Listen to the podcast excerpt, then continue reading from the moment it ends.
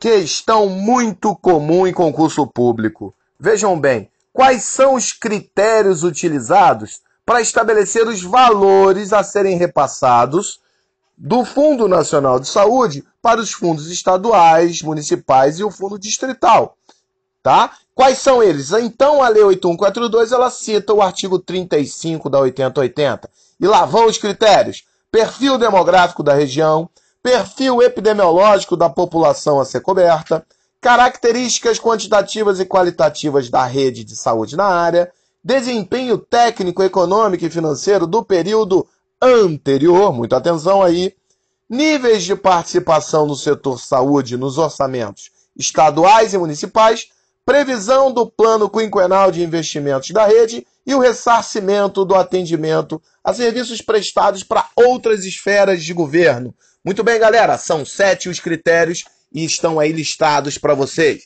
Bons estudos e foco no concurso e rumo à aprovação.